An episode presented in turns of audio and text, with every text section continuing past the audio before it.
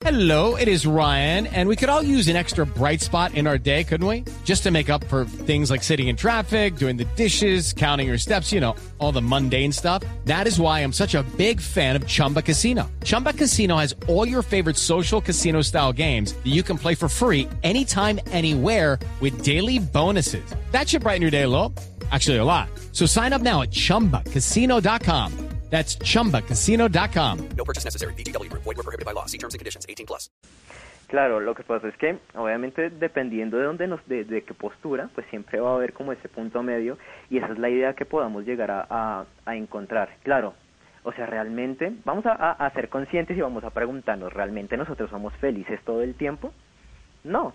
Y si nosotros estamos con esa idea de tengo que estar feliz, todo lo que interpreto es, es, tiene que ser feliz, pues obviamente eh, me estoy engañando primero a mí mismo.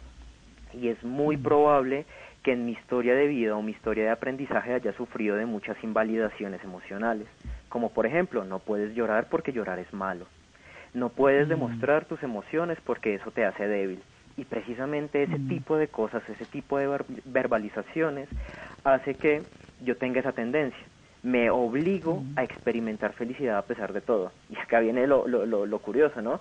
Me fue mal en un examen, poniendo algo chiquitico. Tengo que estar feliz porque estoy perdiendo plata por perder un examen y probablemente perder un semestre o la materia. No, afecta precisamente un montón. Y ahora, lo que tú me mencionas, imagínate que venimos a sufrir, este mundo se viene a sufrir, pues realmente son palabras que tienen una carga emocional bastante fuerte escuchar esas palabras y más en un niño probablemente van a generar unas consecuencias importantes como, uy, no, pues si yo vengo a sufrir, entonces yo qué hago.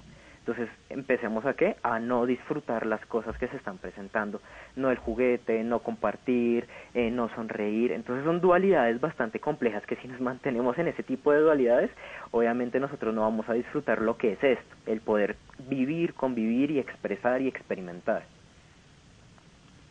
a uno le dicen los hombres no lloran y es una frase también muy fuerte que creo yo que luego no permite exteriorizar las emociones. ¿Qué tanto daño nos puede hacer eso? Porque creo que a veces el tragarse las lágrimas, el no poder llorar, que a veces se hace tan complicado, termina por, por ser agobiante y porque de, de, alguna forma creo yo que las emociones tienen que salir, ¿no? Entonces eso puede desembocar en gritos, en violencia, en cosas no tan chéveres. Eh, tienes absolutamente toda la razón. Vamos a partir de algo y es que por lo general en Colombia se viene de una cultura algo machista, todavía se mantiene. Y aparte de eso, ese tipo de cosas que tú acabaste de mencionar se mantienen. Obviamente esto afecta de manera directa en nuestra relación con las emociones. Mm, Entonces llorar para mí es malo porque em, me, van, me la van a montar por esto o porque me voy a ver débil. Entonces, ¿qué pasa? Nosotros después tenemos que buscar otras herramientas para poder expresar esa emoción. ¿Y cuál es? Pues precisamente esa. En una de esas ocasiones puede ser la agresividad. Estoy tan frustrado, tan cargado de tantas cosas porque no se me permite llorar que entonces resulta siendo otro tipo de acciones que precisamente compensan el hecho de no poder expresar mis emociones. Y como te lo comentaba, como lo las emociones son automáticas y si aparecen, mm. pues ahí viene el punto, o sea, tenemos que disfrutarlo, o sea, si tengo la sensación de llorar no es por nada, es porque algo que está en mi contexto o algo ahí me está diciendo algo importante está pasando. Prestemos la atención, si me siento triste es por algo, no tengo que precisamente comérmelo, sino expresarlo. Y a partir de experimentarlo y expresarlo es que podemos encontrar esa solución frente a lo que se está presentando. Y no nos agobiamos. Eso nos pasa tanto a hombres como a mujeres. No, por supuesto. La relevancia de esas emociones en nuestro comportamiento y voy un poco más allá, como, como, ¿cómo interfiere eso en mi interacción social, el laboral, en todo, en todo, en todos los campos donde yo me desempeño. Claro, mira, de hecho, influye, de hecho, mira que de las emociones influyen en absolutamente todo lo que yo voy a hacer. Pero aquí juega un papel importante también es esa interacción entre la emoción y ese sentimiento, porque realmente eh, aparecen bastantes situaciones. Si por ejemplo yo me mantengo con un sentimiento de tristeza a lo largo del tiempo, pues obviamente mi desempeño en el ámbito laboral va a disminuir no voy a querer salir de mi casa, por ejemplo, no voy a querer salir con mis amigos, eh, no, ni siquiera voy a tener ganas ni de comer ni de dormir, que son cosas que necesitamos sí o sí. Entonces influyen muchísimo en la manera en cómo yo percibo el mundo. Y si influyen en la manera de cómo percibe el mundo y mi interpretación es negativa, pues acá podemos tener muchas tendencias pues bastante peligrosas, ¿no? Aumento de sustancias psicoactivas, de alcohol, de mm, em, hacerse daño a uno mismo, entre muchas otras. Malena. Sí, y hablamos de la adicción a las emociones, creo que pisé a Simón, que hablar, perdóneme, Em, de la adicción a las emociones. Y entonces es posible volverse adicto, por ejemplo, hablábamos a la tristeza, a la alegría. ¿Y qué tan grave puede ser esto? ¿Esto puede desencadenar, por ejemplo, una adicción a la tristeza, una depresión? Claro que sí. De hecho, dependiendo de nuestras experiencias, porque esto, esto no aparece de la nada, esto siempre tiene un contexto. Y lo importante aquí es poder evaluar el contexto. Vamos a poner, por ejemplo, ejemplos. Eh, no tengo trabajo. Aparte, pues estamos en un proceso de pandemia bastante complejo. Eh, vivo solo. Entonces, pues este tipo de factores aumentan que hacen que mi sensación y esa emoción que pueda llegar a experimentar, pues precisamente se exacerbe y aumente mucho más. Entonces realmente es como que nuestra cabeza se fija en que no podemos salir de este estado en el que nos está, en el que estamos experimentando y por lo tanto mi percepción de la realidad y del mundo es así. Entonces duramos muchos años, muchos meses precisamente diciendo no puedo salir de esto que está acá y eso se normaliza. Que yo me sienta de esa manera de, de tristeza se normaliza al punto que precisamente esta es mi cotidianidad.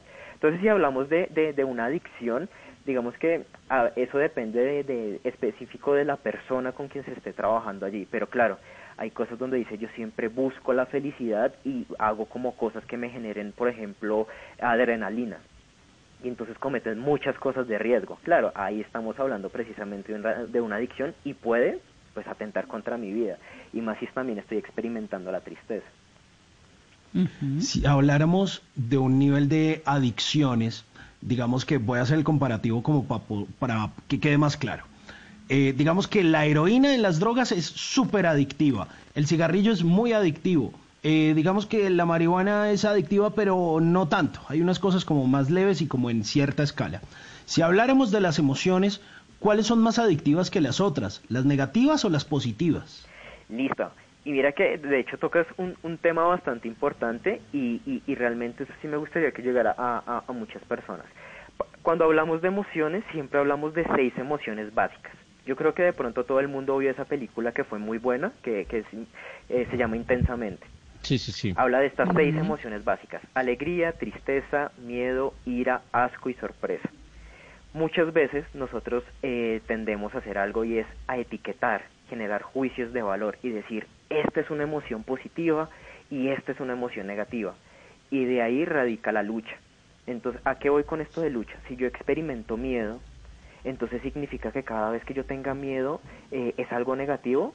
No, realmente en ocasiones el miedo es muy positivo porque me permite generar conducta para alcanzar algo que yo quiero. Ejemplo, tengo una presentación, una entrevista de trabajo, yo tengo miedo porque de eso dependen varias cosas, esa es mi emoción. Pero si yo no tuviera precisamente esta experimentación, probablemente no me importaría el resultado de lo que va a pasar. Entonces, primero que nada, vamos a tener en cuenta de que no hay emociones ni positivas ni negativas, simplemente son emociones que están ahí y nos ayudan precisamente a, luchar, nos ayudan precisamente a solucionar lo que se nos está presentando al frente. Entonces, cuando estamos hablando de, de esta adicción, pues siempre se necesita un poco más de esa sensación o de esa emoción, ese estado probablemente de euforia o de esa reacción química que nosotros podemos llegar a experimentar. Y precisamente, ¿qué hacemos? Pues buscamos experiencias que nos llevan exactamente a lo mismo. Entonces buscamos, por ejemplo, una relación de pareja con características similares a mi expareja, o probablemente peleamos exactamente por las mismas cosas porque el resultado es lo mismo. Siempre necesitamos un poco más de esa sensación emocional para alcanzar ese estado de euforia que yo estoy buscando. Claro. Ah, de la misma manera que nos volvemos adictos a las emociones, podemos también volvernos adictos a las personas que nos generan esas emociones, que no es malo si, si yo me vuelvo adicto a una persona que me genera felicidad, pero si me vuelvo adicto a una persona que me genera angustia o tristeza o con la que la comparto por lo menos para sentirme más cómodo, ahí sí ya puede haber un problema. Claro, y existe un, un problema enorme. ¿Y qué pasa ahí? Que nosotros le estamos dando el poder de nuestro bienestar emocional a esa otra persona. Y entonces, ¿qué le estamos diciendo? Si yo estoy contigo, si estoy viviendo tal cosa, es como yo me siento bien. Y ahí precisamente estamos perdiendo, perdiendo el norte de nuestras acciones. Y aquí pues hablamos de un tema que también podría ser bastante interesante que está relacionado con la dependencia emocional. Lucky Land Casino asking people what's the weirdest place you've gotten lucky? Lucky? In line at the deli, I guess. Aha, in my dentist's office. More than once, actually. Do I have to say? Yes, you do. In the car before my kids' PTA meeting. Really? Yes. Excuse me, what's the weirdest place you've gotten lucky? I never win and tell. Well, there you have it. You can get lucky anywhere playing at LuckyLandSlots.com. Play for free right now. Are you feeling lucky? No purchase necessary. Void where prohibited by law. 18 plus. Terms and conditions apply. See website for details.